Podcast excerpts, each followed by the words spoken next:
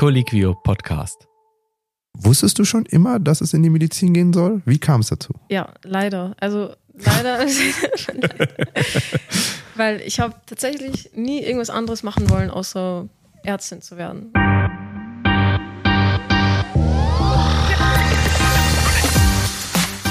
Herzlich willkommen, es ist wieder soweit. Eine neue Folge Ärztliche Redepflicht. Ähm, mein Name ist Jan, ich bin Mitarbeiter bei Colliquio, dem größten deutschsprachigen Ärztenetzwerk, digitalen Ärztenetzwerk, wenn man so will. Mir wieder zugeschaltet und heute auch direkt physisch präsent im Studio, wie immer, der gut gelaunte und charmante Dr. Don Felix Rizek.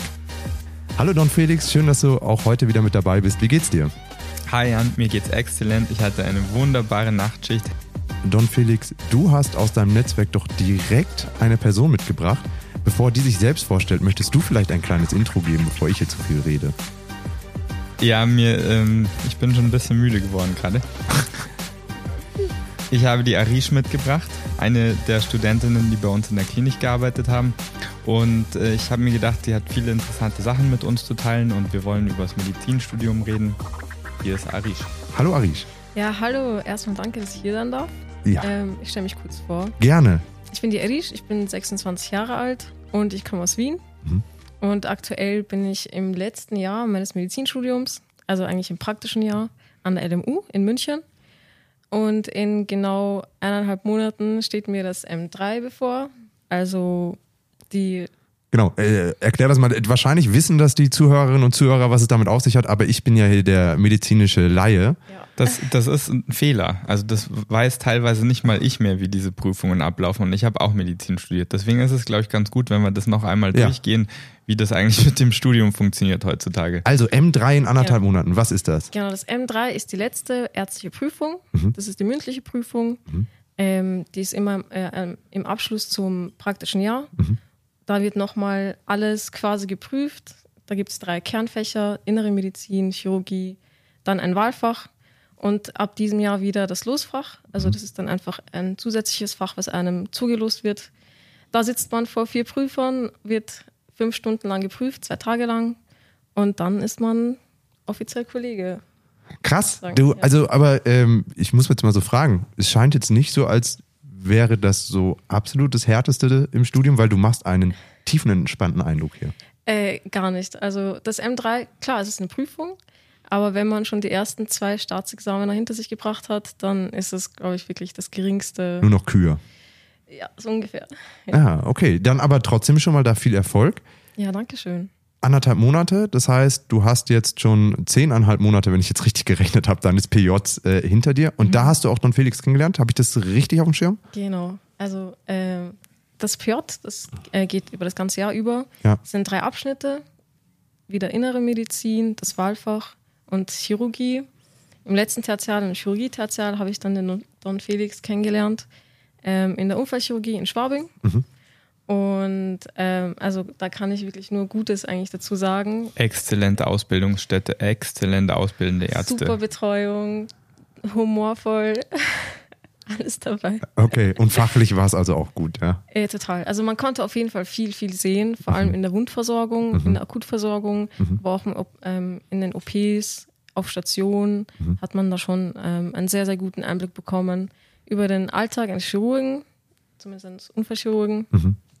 Und ähm, der Don Felix hat mich dann nochmal ähm, so ein bisschen mitgenommen in die Notarztschiene. Ja, Darüber haben wir uns dann noch mehr kennengelernt. ja, Da durfte ich einen Tag mitlaufen, ja, ähm, also mitgehen beim NEF. ja.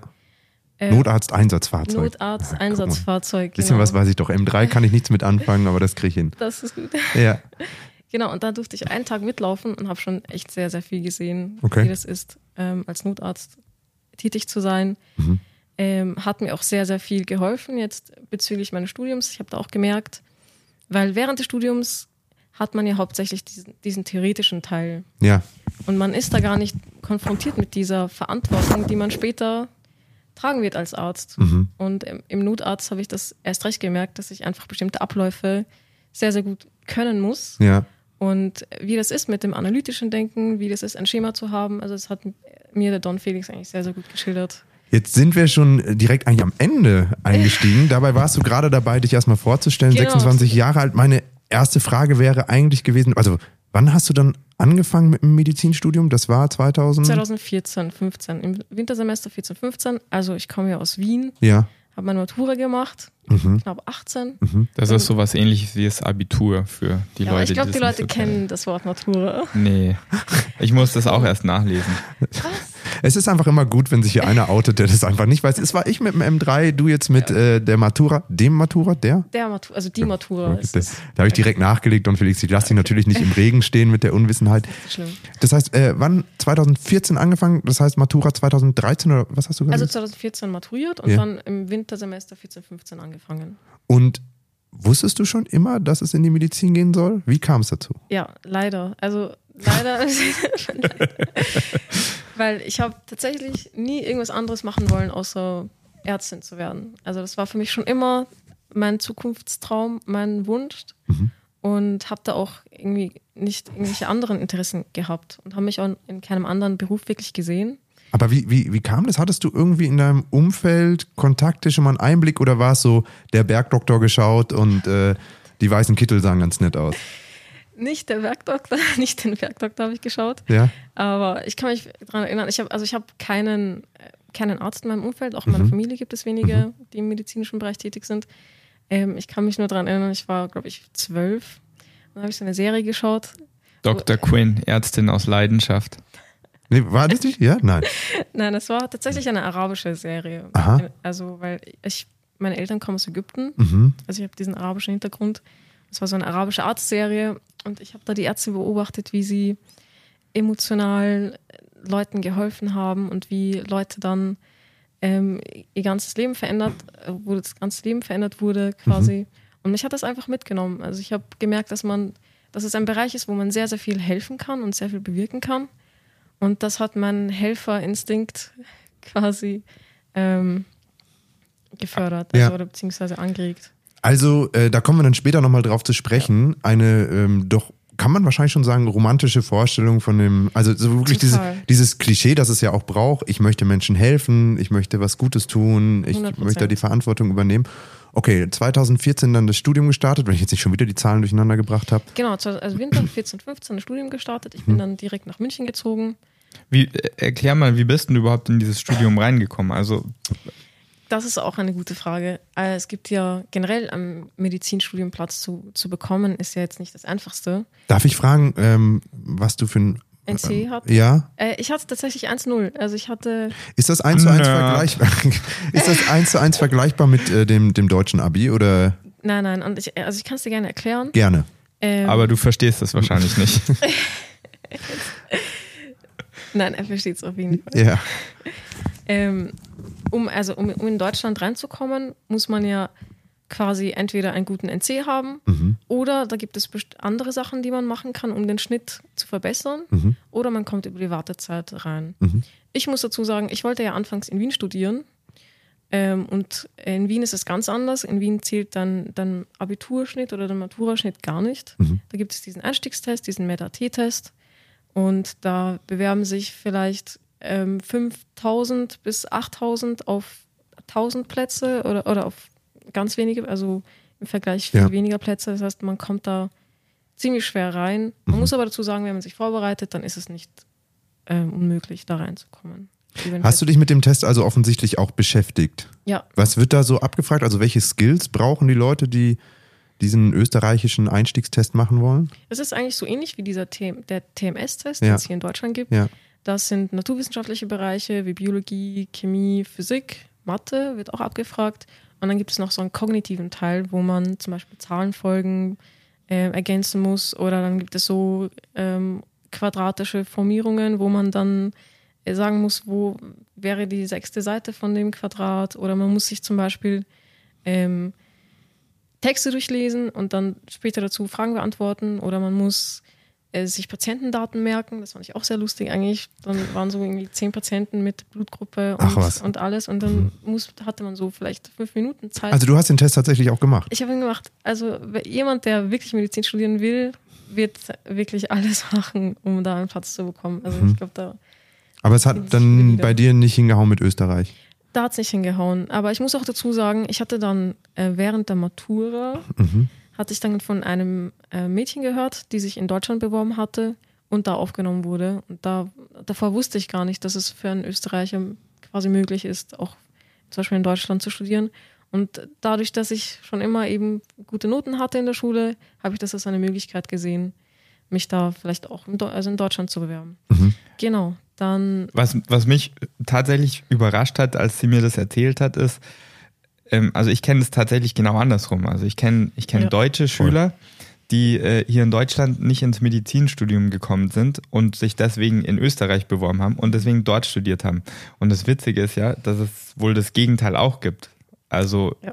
Österreicher äh, Schüler, die es nicht dort in, ins Medizinstudium geschafft haben und es bei uns gemacht haben. Man könnte ja so eine Art Gefangenenaustausch machen, wo man die jeweiligen wieder in ihre Heimatländer zurückführt. Ja. Da würden sich, glaube ich, viele freuen. Also ich finde, ich muss auch dazu sagen, in Österreich ist es ja so geregelt, wie gesagt, dass das ähm, Abitur oder die Matura ja gar nicht zählt. Mhm. Und das ist dann, wenn man acht Jahre, also in Österreich sind das acht Jahre im Gymnasium, wenn man acht Jahre lang nur in der Schule ist und nur auf schulische Leistungen aus ist, dann und dann plötzlich das gar nicht mehr zählt, dann ist es auch so ein bisschen ein Dilemma, weil dann ist es ja egal eigentlich quasi, was du in der Schule machst. Wenn du irgendwo reinkommen möchtest, musst du sowieso diesen Test machen. Mhm. Also bringt uns jetzt mal direkt zu der Systemfrage am Anfang. Welches System findest du jetzt besser oder geeigneter? Ähm, definitiv glaube ich das deutsche System. Ich habe es noch nicht, also ich bin ein bisschen ausgeschaltet. ja. ähm, es ist in, im deutschen System so, es gibt drei Quoten, über die man reinkommen kann. Generell ist es ja zentral geregelt, also man bewirbt sich ja nicht an der Uni selbst, ja. sondern über hochschulstart.de. Mhm. Und ähm, je nachdem, in welche Quote man reinkommen möchte, bewirbt man sich dann dort. Diese drei Quoten sind die Abiturbestenquote, mhm. das ist 30 Prozent der Studienplätze. Ähm, da sind, wie der Name auch sagt, eben die Abiturbesten werden da aufgenommen. Obwohl man dazu sagen muss, ich wurde da nicht zugelassen in der Abiturbestenquote, trotz der Tatsache, dass ich 1-0 hatte. Mhm. Ich habe schon gehört, in Deutschland reicht 1-0 mittlerweile teilweise, auch, also auch für, für deutsche Abiturienten, nicht Matura, reicht die 1-0 zum Teil schon gar nicht mehr, ne? Ja, also weil je nachdem, klar, je nachdem, welche Uni man sich bewirbt. In München war letztes Jahr zum Beispiel der NC bei 1,1, dass mhm. man da reinkommt. Aber in Deutschland habt ihr ja hier, äh, man kann ja ein 1 Plus äh, kriegen ja. in der mhm. Schule oder eine 1 Minus. Das heißt, es wird in Punkten zusammengefasst genau. im Endeffekt. Genau. Und dann gibt es 900 Punkte, das ist die höchste Anzahl an Punkten, die man haben kann. Und da gibt es ja Leute, die haben dann irgendwie nicht 1,0, sondern 0,8 Schnitt. Ja. Dann stehe ich mit meinem 1,0 nicht, nicht mehr so gut da. Mhm. Genau. Aber wenn man es in der Abiturbestenquote nicht reingeschafft hat, so wie ich, dann gibt es das Auswahlverfahren der Hochschulen. Das sind 60 Prozent der Studienplätze und da werden eben auch andere Sachen noch äh, berücksichtigt, wie zum Beispiel, wenn man eine Berufsausbildung hat, zum Beispiel Krankenpfleger, mhm. aber auch äh, Altenpfleger, Rettungssanitäter, Ergotherapie, da gibt es viele Sachen, die angerichtet werden. Mhm. Oder wenn man einen Dienst äh, erbracht hat, das zum Beispiel FSJ, mhm. und sogar wenn man irgendwelche Preise gewonnen hat, irgendwelche Olympiaden oder so, das, da kriegt man ja, irgendwie zwei ja, Punkte okay. oder so, ja. Mhm. Genau, und da, darüber bin ich zum Beispiel reingekommen. Und dann gibt es noch. Darf ich fragen, dann hast du was, was, also was waren bei dir diese sozusagen Zusatzqualifikationen, die du hattest? Hast du irgendeinen Preis gewonnen oder? Leider nicht, nein, gar nichts. Also ich glaube, bei mir war das dann, hat es dann gereicht über die, also über meinen NC. Ach so, weil du zuerst meintest, die, das, da habe ich jetzt verstanden, die ersten 30 Prozent, da wärst du nicht mit drin gewesen. Da war, da war ich nicht mit drin, also für das hat es nicht gereicht, mhm. aber dann, glaube ich, äh, war es dann so, dass ich dann in die andere Quote hat es dann gereicht. Okay, also es wird schon deutlich, so ein bisschen undurchsichtig ist es halt einfach. Ich glaube, es ist nicht undurchsichtig. Man, man muss sich da nur einmal kurz reinlesen. Aber es ist, okay. es ist, nicht, un, es ist ja. nicht undurchsichtig. Man braucht auf jeden Fall, also es, vielleicht um es besser zu erklären, es gibt abiturabhängige Studienplätze. Das ist entweder Abiturbestenquote mhm. oder dieses Auswahlverfahren. Mhm. Da wird eben dann dein NC berücksichtigt. Beim, bei der Abiturquote ist nur das Abitur. Mhm. Beim Auswahlverfahren kann man sich eben seinen, seinen Schnitt verbessern mhm. durch den TMS-Test oder eben durch diese Berufsausbildungen. Wenn es aber, wenn bei mir zum Beispiel musste ich ihn nicht verbessern, weil es war ja schon bei 1,0, mhm. dann hat es gepasst. Und die letzten 10 Prozent, die fehlen noch irgendwie? Genau, die letzten 10 Prozent, das war, damals hat man das äh, Wartezeitquote ja. genannt. Mhm. Äh, Moment, äh, aktuell heißt es irgendwie Zusatz, äh, zusätzliche Eignungsquote. Aha. das ist nichts anderes als trotzdem die Wartezeit. Ja. Und aktuell liegt die Wartezeit bei 14 Semestern. Ich dachte, das ist abgeschafft worden mit der Wartezeit. Das ist eben, das heißt jetzt zu, zusätzliche Eignungsquote. Ach so. Aber es wird einfach immer umbenannt. Ja, Ja, genau. Smart. Und umbenannt und da wird eben die Wartezeit berücksichtigt und dann noch andere Berufsausbildungen oder Dienste ja. oder Preise, die man gemacht hat. Don Felix, bei dir ist es ja jetzt eine Weile äh, länger her, dass du mit deinem Studium angefangen hast. Was hast du gesagt, 2007? 2007 habe ich angefangen zu studieren. Und du hast in den USA zuerst mit einem äh, Biochemie-Studium, irgendwie so war das doch angefangen. Aber das war schon abgeschlossen. Ich hab, Ja. Also, das heißt, du hattest ein ganz anderes Verfahren ähm, oder überhaupt einen ganz anderen Bewerbungsprozess nochmal. Hast du, hast du hier studiert in München oder? Ja, bei mir ist es ein bisschen kompliziert, aber ähm, ich, ich kann gleich spoilern. Also ich bin nicht über mehrere Schönheitspreise reingekommen. ähm, ich habe unabhängig vom Medizinstudium bin ich 2002, da habe ich Abi gemacht vor 20 Jahren nach äh, nach Amerika gegangen und habe dort Bio studiert und mit einem Bachelor abgeschlossen. Und ähm, ich wollte eigentlich in Amerika weiter studieren, aber wie die Familie und das Leben so will manchmal, musste ich dann doch wieder nach Deutschland zurückziehen und äh, habe mich dann ganz regulär für ein Medizinstudium beworben. Also nicht irgendwie als Zweitstudium, sondern einfach, hier bin ich, ich will Medizin studieren. Und zu dem Zeitpunkt, wo ich äh, das gemacht habe, da gab es noch diese, ich glaube, das hieß ZVS, Zentrale Vergabestelle Hochschule, irgend sowas. Und ähm, ich meine, dass ich tatsächlich nur meinen Lebenslauf und mein Zeugnis eingeschickt habe. Äh, ich hatte nicht so ein gutes Abi, ich hatte aber ein okayes Abi, ich hatte 1,4. Und zu dem Zeitpunkt war das scheinbar noch ausreichend, um direkt einen Studienplatz zu bekommen. Ja, der Run ist immer äh, höher oder größer geworden, auf gefühlt weniger Plätze. Ich weiß gar nicht, hast du das äh, auf dem Schirm, wie, viel, oder wie sich da die, die Anzahl an Studienplätze entwickelt hat? Ich glaube, ja, Ja. das Abi wird nur immer leichter. Das kann, kannst du nur sagen, weil du es nicht geschrieben hast. Nee, aber hast du die Zahlen auf dem, auf dem Schirm, wie sich das entwickelt hat? Also ich weiß, im letzten Jahr war es so, in ganz Deutschland haben sich 50.000 Bewerberinnen und Bewerber auf Studienplätze beworben, Ja. auf ungefähr 9.600. Das heißt, pro Platz gab es fünf bis sechs Bewerber. Und das ist natürlich je nach Uni unterschied, eh unterschiedlich. Da- Das geht bis zu zehn Bewerber pro Platz. Aber das hört sich ja von der Quote vergleichbar an mit dem, was du ganz am Anfang für Wien gesagt hast. Genau, ist es auf jeden Fall. Also generell glaube ich, das Schwierigste am Medizinstudium ist reinzukommen, Mhm. weil die Nachfrage sehr, sehr groß ist und mittlerweile die Schnitte einfach ähm, oder die, die Quotenregelungen auch ein bisschen strenger werden. Mhm. Und deswegen tun sich das ja auch viele an, dass sie zum Beispiel nach äh, Ungarn oder in die Slowakei fahren und da auch Mengen an Geld ausgeben, Mhm. einfach um einen Studienplatz zu kriegen und dann vielleicht darüber nochmal zu wechseln nach Deutschland. Ich weiß, dass ich mich damals ja auch mal damit auseinandergesetzt habe. Du hast jetzt gerade angesprochen nach Ungarn oder sonst was. Mhm. Da schwebte, glaube ich, immer äh, in der Luft so 10.000 Euro pro Semester müsste man damit rechnen. Das ist jetzt Plus, Hören sagen, minus, ja. ja, ja, ja Aber das ist schon die Hausnummer, die man kalkulieren kann, oder was? Ja, also klar, es gibt, glaube ich, in der Slowakei ist es ein bisschen billiger. Und ähm, Lettland ist jetzt auch ein neues Land, da wo die Leute gerne hingehen, Ach nach, mhm. nach Litauen. Mhm. Ähm, aber klar, also ist, das wird nicht weniger als die Summe ungefähr. Um- Jetzt habe jetzt hab ich aber eine Frage mal äh, aus, aus Interesse. Also du hast jetzt eigentlich gerade das Studium größtenteils abgeschlossen Yes. und hast das Ab, äh, dieses äh, Auswahlverfahren durchgemacht. Äh, du hast dir deine Studienkommilitoninnen und Kommilitoninnen angeschaut. Glaubst du denn, dass dieses Auswahlverfahren tatsächlich gute Ärzte und Ärztinnen selektiert? Das ist eine gute Frage. Ich würde sagen, weil das Auswahlverfahren, meinst du jetzt in Deutschland? Weil in Deutschland ist das Auswahlverfahren hauptsächlich ja dein Schnitt. Und wenn du deinen Schnitt verbessern möchtest, dann machst du eben diesen Test. Mhm. Und ähm, ich glaube nicht, dass es wesentlich ist ähm, für einen guten Arzt, weil es gibt ja auch zum Beispiel Leute, die über eine Wartezeit reinkommen und die nicht diesen guten Abischnitt hatten oder die nicht diese ganzen Berufsausbildungen hatten und trotzdem zu guten Ärzten werden. Also ich glaube, dieses Auswahlverfahren ist wirklich nur eine Methode, irgendwo eine Linie, eine rote Linie zu setzen, damit, das, damit nicht jeder reinkommen kann. Aber ob das wirklich so viel selektiver ist für gute Ärzte, glaube ich nicht. Um das Thema Auswahlverfahren vielleicht abzuschließen, eine letzte Frage dazu noch. Wir haben ja jetzt über verschiedene Möglichkeiten gesprochen, auch mit Tests und so weiter. Ja. was wäre denn für dich eigentlich ein optimales Auswahlverfahren? Also was wären, wenn du dir jetzt das malen könntest, äh, deine Wunschvorstellungen, was sind Skills und Fähigkeiten, die ein geeigneter Kandidat oder eine geeignete Kandidatin mitbringen müsste, die man eigentlich abchecken müsste, um die Zulassung zu gewähren? Auf jeden Fall Resilienz. Also auf jeden Fall finde ich, dass, dass man da, das ist der Punkt, wo viele dran scheitern, weil man kann ja im Studium, das Studium besteht ja darin, dass man bestimmte Sachen lernt, versteht, auswendig lernt auch teilweise.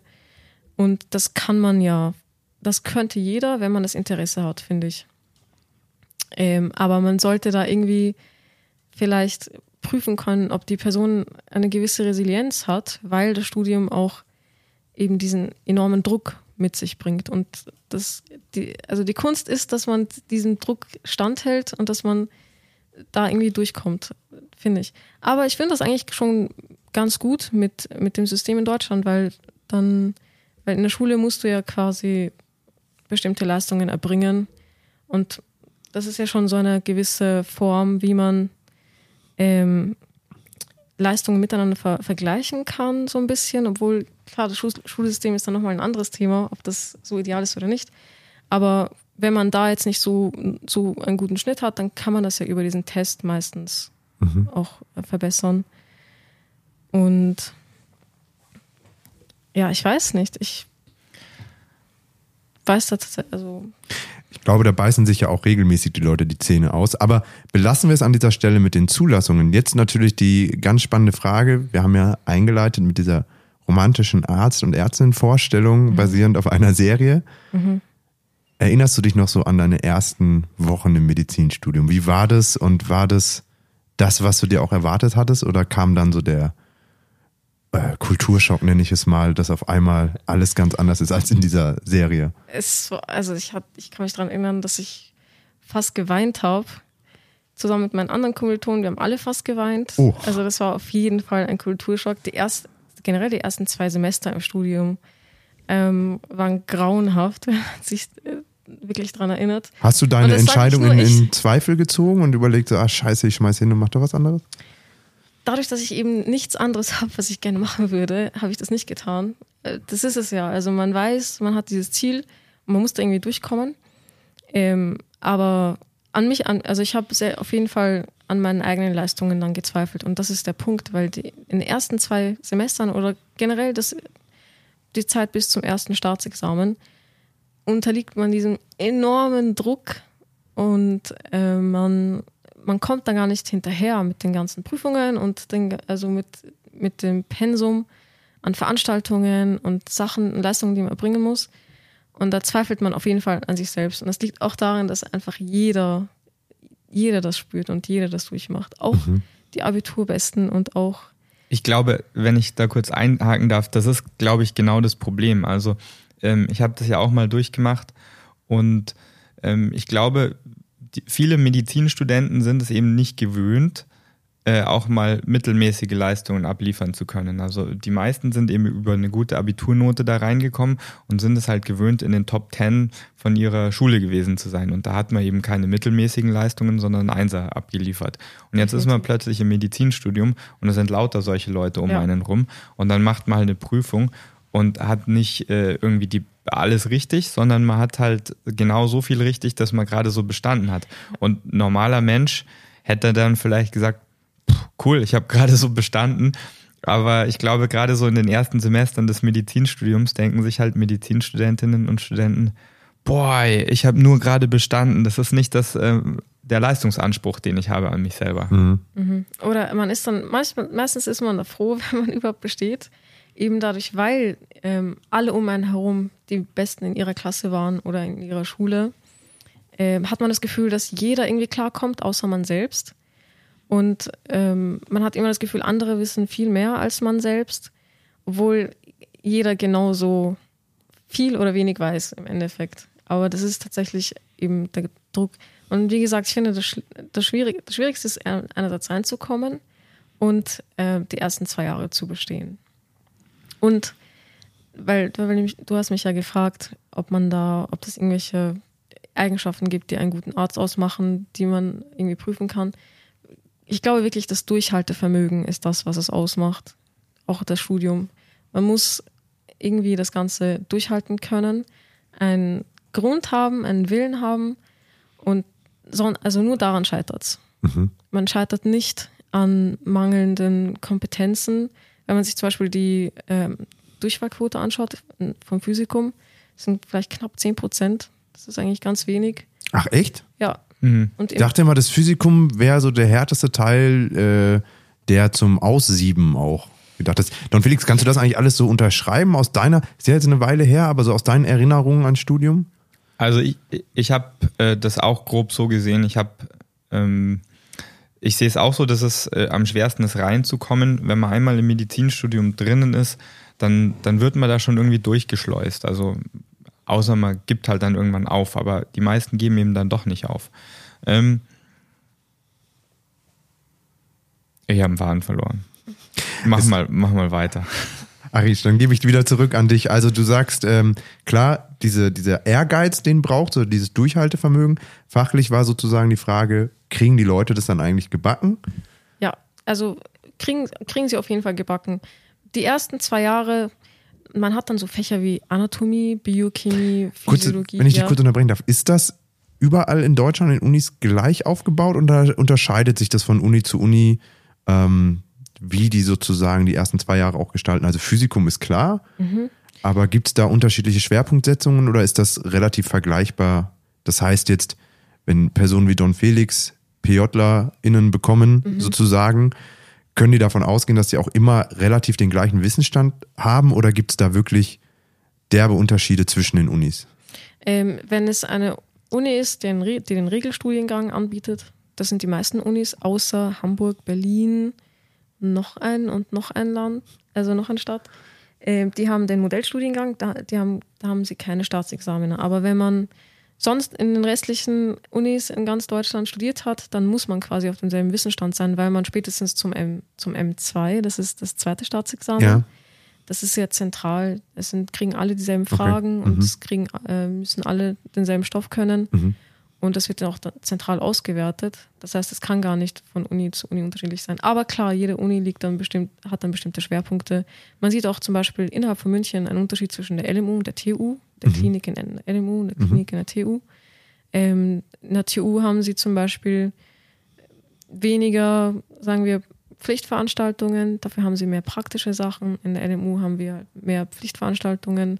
Ähm, in der TU legen sie, glaube ich, einen Fokus auf ähm, Kardiologie, weil die haben ja da auch das Deutsche Herzzentrum. Mhm. Genau, also da, da kleine Unterschiede, feine Unterschiede gibt es auf jeden Fall, aber prinzipiell muss es ja auch alles zentral geregelt sein. Ich habe den Eindruck, dass jede Uni so ihr eigenes Aussiebfach hat. Also je nachdem, mit wem man redet, in manchen Unis ist es dann Chemie oder Biochemie, wo ganz viele durchfallen. Äh, ich habe letztens von der Uni gehört, da ist es irgendein sozialwissenschaftliches Fach, was eigentlich überhaupt keinen Sinn macht, aber da fallen dann extrem viele Leute durch. Ähm, das heißt, da haben sich die halt irgendwie etabliert über diese einzelnen Fächer und die sind dann speziell. Aber haben denn Unis ein Interesse daran, Leute auszusieben? Jetzt schaue ich in zwei nachdenkende Gesichter? Also mit Aussieben meine ich, äh, meine ich nicht unbedingt, dass das Leute sind, die dann das Studium komplett verlassen, wobei auch das natürlich vorkommt, sondern ich meine, das sind die Fächer, die den so Studenten extreme Bauchschmerzen bereiten. Ja, also das war das zum Beispiel Physik in der Vorklinik. In, in meinem, in, in Erlangen, wo ich angefangen habe zu studieren, war es wohl Biochemie. Und, und Physik auch, ja. Also zu deiner Frage, ob die Unis Interessen haben, Studenten auszusieben. Ähm, ich glaube nicht. Im Endeffekt, es gibt ja auch genug Studienplätze. Also wenn man das jetzt zum Beispiel berechnet, in, äh, in München an der LMU, man fängt hier an, im ersten Semester, da ist man an beiden Unis inskribiert, an der LMU und an der TU. Da sind ungefähr 784 Studienplätze, die es gibt. Und dann, wenn man das erste Staatsexamen geschrieben hat, das Physikum, muss man sich dann separat bewerben, entweder an eine LMU oder eine TU. Die LMU hat hier 400 bis 500 Studienplätze, die sie vergeben kann, und die TU ungefähr 300. Das heißt, an Studienplätzen wird das jetzt nicht scheitern. Mhm. Ja, macht ja auch keinen Sinn, wenn die Leute erstmal losgelegt haben. Aber es gibt dann einfach ganz offensichtlich diese Fächer, die trotzdem, ein, einfach muss ja auch das Schwerste sein. Das ist ja irgendwie immer Ja. so. Aber wenn wir jetzt aufs Fachliche auch mal gucken, also du hast gesagt, natürlich der Start war hart, weil äh, ziemlich deutlich wurde, wow, da kommt ganz schön Workload auf mich zu. Ja. Viele Sachen, aber so thematisch, also ich meine, wir wissen alle, dass das Physikum nicht so viel zu tun hat mit dem späteren Berufsalltag als Arzt oder Ärztin. Wie war das? Hat das auch zu Verdruss geführt oder war dir das vorher bewusst und ja, alles klar? Oder hat die Uni dann trotzdem versucht, auch die Kontaktpunkte zum, zum späteren Job frühestmöglich anzubringen, sodass man auch weiß, wofür man es macht? Weil ich stelle mir das halt einfach schwer vor, wenn du die ganze Zeit mit Chemie zu tun hast und dir eigentlich die ganze Zeit nur denkst, hey, ich will Menschen behandeln, wenn ich jetzt nicht in die Forschung gehen möchte. Ähm, Finde ich eine gute Frage. Prinzipiell will dich ja die Vorklinik ein bisschen auf die Klinik vorbereiten. Das heißt, es, es versucht, die Grundlagen zu setzen, zum Beispiel in Biochemie. Äh, wie funktioniert das jetzt auf zellulärer Ebene? Physiologie, finde ich, war auch ein, ein sehr gutes Fach, weil man da eben auch die Grundlagen verstanden hat vom Kreislauf, auch organspezifisch. Aber dann gibt es zum Beispiel Fächer wie eben Physik oder Chemie, wo man ja wirklich nur Physik oder Chemie hatte und war, da wenig Berührungspunkte hatte zu dem, ähm, zum, zum klinischen Alltag. Und klar haben dann zum Beispiel vor allem in Biochemie oder in, in Physiologie und in der Anatomie, wenn man dann zum Beispiel ein Thema hatte, hat man versucht, dann noch äh, Parallelen zu ziehen zu bestimmten Krankheitsbildern zum Beispiel. Da hat man da schon einen kleinen Einblick bekommen. Aber, und das habe ich gesehen, ähm, als ich dann im PJ war und wir auf Station dann Blockpraktikanten hatten, also ähm, Studenten, die im ersten klinischen Semester waren oder im zweiten klinischen Semester. Das habe ich dann erst gemerkt, als ich jetzt im PJ war, wie wenig die eigentlich Ahnung hatten von, von der Klinik und von den wesentlichen Sachen. Also ich finde klar, dass die Vorklinik setzt da einen, einen Grundbaustein für die Klinik, aber man könnte da ein bisschen mehr machen. Und das sieht man zum Beispiel in den Modellstudiengängen. Die haben da schon von ersten Semester auf einen- diesen klinischen Bezug. Und das, glaube ich, könnte man auch in Zukunft so weiterführen oder ein bisschen weiter ausbreiten. Weil ähm, ich habe zum Beispiel die Atmungskette, die das ist der Mechanismus, wie Energie generiert wird in der Zelle. Da weiß ich noch, ich hatte so ein Poster mit den mit Details an Molekülen und, und Austauschprozessen auswendig gelernt und wirklich auswendig auch sagen können. Aber jetzt weiß ich nicht, was es mir bringt, wenn ich dann einen Patienten vor mir habe, dass ich ihm erklären kann, wie ATP entsteht. Aber ich meine, das hast du ja in jedem Studium, glaube ich, dass es Teile gibt, die dir dann individuell besser passen oder halt auch nicht. Ich, ich könnte mir vorstellen, dass was du gerade beschrieben hast, ist natürlich von einer höheren Relevanz für Personen, die in die Forschung gehen wollen. Nehme ich an? Würdest du Ähm, klar, ja. Und ich- Obwohl, ja. Da wird es wahrscheinlich schwer sein, immer sozusagen den perfekten Match für den späteren Berufsalltag denn zu haben. Da wollen wir in einer anderen Folge auch nochmal drüber sprechen, wo es äh, für dich dann hingeht und wie du sozusagen da zu einer Entscheidung kommen wirst. Heute soll es ja jetzt erstmal nur so um das Studium gehen. Vielleicht da Richtung Ende kommend die Frage, was war denn dann umgekehrt so ein absolutes Highlight im Studium? Also wo hattest du Punkte, wo du gesagt hast, jetzt macht auch einfach mal richtig Spaß? Oder war es bis zum PJ eigentlich die ganze Zeit nur dieser Punkt, ich brauche eigentlich voll die Resilienz? Ähm, bis, also bis zum ersten klinischen Semester, also bis zum Physikum war das auf jeden Fall durchhalten, weil da wenig Spaß gemacht hat, finde ich. Einfach weil man keinen Raum hatte dafür. Im, äh, in der Klinik dann war es dann so, dass man äh, reingekommen ist. Man wurde auch von den Ärzten ein bisschen ernster genommen. Man hat auch gemerkt, dass die Ärzte einem nur was beibringen wollten und ähm, dass man da schon ein bisschen mit einbezogen wurde in den klinischen Alltag. Das hat mir Spaß gemacht. Aber ich muss ehrlich sagen, für mich war das Highlight auf jeden Fall das PJ, weil bis man zu dem Punkt gelangt, dass man genug Informationen hat und dass man in seinen Informationen sicher genug ist, dass man das dann auch anwenden kann und dass man endlich, also ein bisschen so einen überschaubaren Blick über die, die ganzen Fächer hat, dauert das ein bisschen, weil man hat dann auch eben verschiedene Krankheitsbilder in jedem Fach und man ist da schon noch ein bisschen unsicher, auch während der Klinik. Man versucht dann noch immer ein bisschen nach dem Ganzen nachzukommen. Aber im PJ fand ich das, also mein absolutes Highlight war, wie ich immer in der Notaufnahme war und ich dann meine eigenen quasi Patienten äh, be behandeln konnte, als ich versucht habe, mich da in die ganzen Fälle rein zu, rein zu versetzen und einfach Ärztin zu sein. Mhm. Dass man auch die Verantwortung trägt und dass man das Praktische machen kann. Und das, als ich die, meine erste Pleurapunktion machen durfte oder ähm, meine erste Liquorpunktion, da hat man endlich das Gefühl gehabt, nach sechs oder sieben Jahren, dass man da endlich an den Punkt angelangt ist. Also das fand ich ganz gut. Aber äh, klar, die Klinik hat auch Spaß gemacht, weil man, weil das sind dann eben die klinischen Fächer. Klingt nachvollziehbar. Don Felix, würdest du so diese Eindrücke bestätigen? War das für dich ähnlich? Also auch sozusagen PJ war der Punkt, wo du dann erstmal so richtig Freude auch am Studium hattest oder gab es für dich andere Teile des Studiums, wo du schon sagen konntest, boah, das hat richtig Gaudi gemacht? Bei mir war es ziemlich vergleichbar. Ich glaube, ich hatte noch den zusätzlichen Leidensfaktor, dass ich eben schon ein abgeschlossenes Studium hatte.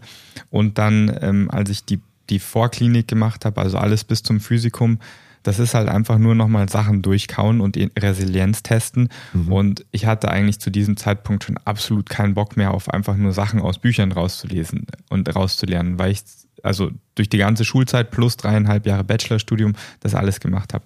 Das heißt, die Klinik war für mich auch so ein bisschen das Highlight. Ähm, aber ich, mu ich muss auch sagen, also ab dem PJ ging es dann aufwärts. Ich muss auch äh, sagen, meine Erfahrung ist, so wie ich das sehe, das, das PJ hat sich äh, insofern verbessert, als dass ich komme noch aus einer Zeit, da haben wir das sogenannte Hammer-Examen als Staatsexamen gehabt. Wir haben mhm. also äh, Physikum gehabt, dann die Klinik. Dann haben wir uns das PJ gemacht und im Anschluss ans PJ sowohl das schriftliche als auch das mündliche Examen. Ähm, also das, was jetzt als M2 und M3 äh, bezeichnet wird, kombiniert. Ähm, das hat zwei Nachteile meiner Meinung nach. Erstens, du, du machst ein Jahr lang klinisch die Medizin und verlierst viel von dem äh, theoretischen Wissen, was du dir angeeignet hast. Das musst du dann wieder aneignen für dieses Examen. Und zweitens, fehlt dir dieses dann frisch angeeignete Wissen eigentlich fürs PJ? Also wenn man jetzt, wie man es jetzt macht, dieses M2, also das theoretisch-schriftliche Examen macht, dann kommt man extrem gut ausgebildet ins PJ und das merke ich auch, dass viele PJ-Studenten sehr gutes Wissen haben. Dann geht man durch das PJ mit diesem Wissen äh, und kann seine praktischen Fähigkeiten verbessern und am Schluss hat man halt nochmal eine mündliche Prüfung. Ich finde das sehr gut, so wie es jetzt läuft. Das hast du durch mich gemerkt, dass die PJler gut ausgebildet waren. genau, aber nur durch dich. Da sehen wir zumindest auch, es, es wird das Studium sukzessive auch angepasst mit solchen Sachen, wenn ich das jetzt so höre, dass sich da die Prüfungsordnung oder dieser Prüfungsprozess ein bisschen verändert hat. Hm. Ähm, ich hätte eine Frage auch kurz, Entschuldigung, an Don Felix. Ähm, wie, wie, wie war das PJ eigentlich für dich im Sinne von, wie viel durftest du machen? Hattest du das Gefühl, dass du da beachtet wurdest von den Ärzten und da wirklich mit einbezogen wurdest ins Team? Oder war das eher ein, ja, man steht da rum, nimmt Blut ab und versucht nicht im Weg zu stehen? Ich war etwas unglücklich während meinem PJ ähm, bezüglich der Führung bzw. der Supervision. Ich weiß nicht, äh, wie du, wie du oder ihr das erlebt, aber ich gebe mir echt viel Mühe, das äh, anders zu, zu gestalten für euch, als ich das erlebt habe. Also bei mir war es halt so, klar, es gibt so Basic-Arbeiten, Blutabnahme, Verbandswechsel, das sind Sachen, die muss man machen. Ähm, das ist auch gar nicht mein Problem. Aber ähm, ich hatte das, das Gefühl, dass an mich relativ wenig Information bezüglich Erwartungshaltung an mich äh, gegeben wurde. Ähm, es wurden auch nicht irgendwie regelmäßig Sachen gemacht, wie pass auf, wenn du das und das fertig gemacht hast, dann erkläre ich dir mal irgendwelche Abläufe. Also gerade in der inneren Medizin ähm, habe ich meiner Meinung nach wenig mitgenommen, außer einen jetzt meiner besten Freunde, den ich da kennengelernt habe. Ähm, in der Chirurgie habe ich sehr viel Zeit im OP verbracht, auf eigenen Wunsch, aber, aber unterm Strich denke ich, hätte das alles strukturierter stattfinden können. Ja, also kann ich, glaube ich, ähnlich sagen. Man muss dazu sagen, ähm, man merkt ja klar, dass die Ärzte eingespannt sind in ihrem, in ihrem Alltag und man, wenn man als Arzt vor allem als frischer Arzt dann noch nicht so geübt ist, kann ich das verstehen, dass man da wenig Zeit oder Raum hat, noch jemand, einem Studenten irgendwie was zu erklären. Mhm. Und ähm, wie du gemeint hast, zum Beispiel im OP auf eigenen Wunsch warst du ja oft. Man muss, also da spielt Eigeninitiative noch eine große Rolle. Und man muss da auch Interesse zeigen, um da was zu kriegen. Aber insgesamt ist es so, dass in viel, auf vielen, vielen Stationen einfach das, dieses Teaching fehlt was Don Felix aber auch versucht hat, zum Beispiel in der Chirurgie äh, zu machen und mit uns zum Beispiel ein paar Fälle durchzubesprechen. Das war ganz gut. Aber insgesamt könnte man, glaube ich, viel mehr rausholen aus dem PJ. Vor allem, weil zum Beispiel, das ist für mich so eine, so eine Zukunftsangst ein bisschen. Ich möchte ja, wenn ich hier anfange als Assistenzärztin, möchte ich ja alle Kompetenzen mitbringen. Mhm. Also ich möchte ja nicht in meinem, in meinem Dienst quasi hilflos dastehen und nicht wissen, wie man jetzt zum Beispiel eine Thorax-Drainage legt oder wie man sich in bestimmten Situationen verhält. Und ich finde, man könnte da viel präventiv was machen, auch an Behandlungsfehlern, wenn man schon den PJ-Lern oder den Studenten im praktischen Jahr ähm, ein paar Skills mitgibt. Also es, ja. Ihr berichtet jetzt natürlich aus euren Erfahrungen subjektiv. Ähm, meine Frage ist aber, das wird sich wahrscheinlich auch von Zentrum zu Zentrum unterscheiden. Ähm, ist aber halt auch das Problem offensichtlich, weil während das Studium relativ standardisiert ist, du hast vorhin gesagt, den, äh, wie, wie nennt sich der Studiengang, der Regelstudiengang? Ja, oder, Regelstudiengang. Genau, äh, der sich sehr ähnelt. Natürlich hat man unterschiedliche Dozenten scheint für mich das PJ äh, so ein bisschen so eine Blackbox zu sein, wo es von bis wahrscheinlich geben wird. Genau. Also ich glaube, das mit dem Großunterscheiden, das kann ich mir gar nicht so gut vorstellen, aber vielleicht wäre das ein ganz guter Punkt, wo sich auch Zuhörer mal melden können und äh, Bescheid sagen können, äh, ob die das anders erfahren haben und wo die das anders erfahren haben. Ähm, ich glaube schon, dass das relativ... Oder wie sie es selbst machen, wenn sie in der ausbildenden Funktion sind. Genau, also ich, ich glaube, man kann schon relativ standardisiert ein Problem erkennen, das ich mittlerweile identifiziert habe. Also bei uns in der Klinik ist es so, wir haben, äh, ich bin gar nicht für die Ausbildung von den Studenten verantwortlich, sondern wir haben zwei Kollegen, die das, die das sehr gut managen und sich da mit sehr viel Herzblut reinarbeiten. Und ich mache nur nebenbei manchmal so ein bisschen Zusatzausbildung. Ähm, aber der Witz ist, wir arbeiten an einem Lehrkrankenhaus und es, es überlegt sich aber kein Mensch, wenn er an so einem Krankenhaus anfängt, also dass das ein Lehrkrankenhaus ist, ist für die meisten Leute überhaupt keine Überlegung. Die, die sagen, ich will da arbeiten, weil da wird viel operiert oder da sind viele Patienten oder was weiß ich. Aber ähm, Lehrkrankenhaus ist immer so ein, so ein, ja, so ein Nachwort. Und äh, eigentlich müsste das viel mehr im Vordergrund stehen. Also man muss tatsächlich Leute auch anstellen, meiner Meinung nach, ähm, ob ihrer Fähigkeit anderen Leuten was beizubringen, weil das ist natürlich die nächste Generation, die dann teilweise mich oder vielleicht meine Eltern behandelt. Und das, ich möchte ja gut ausgebildete Ärzte auf der Straße haben. Fand ich war ein sehr starkes Schlusswort als solches. Eine Frage jetzt dann aber zum Ende doch noch. Mhm. Wir haben jetzt mit dem PJ schon, glaube ich, eine Baustelle identifiziert, wo du sagst, hey, da müssen wir eigentlich auch ran und da muss was passieren, weil es ist, für einen Laie klingt es natürlich total logisch, dass wenn du als Assistenzärztin anfängst, es schön wäre, wenn du vorher dich im PJ sozusagen ausprobieren könntest und ähm, unter gesicherten Umgebungs- oder Umfeld, in einem gesicherten Umfeld mit der Verantwortung durch einen dich anleitenden Arzt oder eine Ärztin ähm, diese Sachen halt eben üben kannst. Übers Studium hinweg aber gibt es für dich noch Punkte, wo du sagst, hey, das muss man dringend noch verbessern, das, da gibt es noch Optimierungspotenzial? Also ich glaube, ich spreche für alle, die an der LMU studiert haben wenn ich sage, man müsste da auf jeden Fall noch was an der Organisation ändern. Mhm. Die NMU ist super in der Lehre, aber da mangelt es echt an Organisation, vor allem in der Vorklinik, weil da teilweise eben Veranstaltungen eben ausfallen oder auch in der Klinik. Ähm, man weiß, man kennt sich dann oft nicht aus, wo jetzt was stattfindet. Die Kommunikation ist sehr mangelhaft, kann ich verstehen, dadurch, dass es viele Studenten gibt. Aber da, da müsste man auf jeden Fall noch was machen. Und vielleicht noch ein Punkt Betreuung, einfach, dass es vielleicht viel mehr Betreuung gibt für die Studierenden. Mhm. Es gibt da schon einige Programme, aber das ist noch nicht so durchgedrungen. Und ich glaube, da kann man viel, viel machen, wenn man da noch ein bisschen ansetzt, einfach den Leuten ein bisschen mehr helfen, vor allem am Anfang. Super Punkte. Damit kommen wir ähm, zum Ende unserer heutigen Folge. Arich, Herzlichen Dank, dass du da warst, dass du deine Eindrücke und Erfahrungen mit uns geteilt hast. Don Felix, auch danke Sehr dir gerne. wieder mal, dass du das entsprechend einordnen konntest und auch deine Perspektive draufbringen konntest. Wir werden dich auch in einer weiteren Folge nochmal äh, zu hören bekommen. Ja, sehr gerne. In der wir mit dir so ein bisschen auch, ich habe es äh, mittendrin mal anklingen lassen, über die Zukunft sprechen. Was steht jetzt an nach dem PJ? Wie sieht so für dich der Plan aus, der Einstieg ins richtige Berufsleben, wenn man so will? Da freue ich mich schon drauf. Bis dahin nochmal vielen Dank. Euch eine gute Zeit. Bis zur nächsten Folge. Okay. Macht's gut. Danke fürs Zuhören. Ciao. Danke. Tschüss.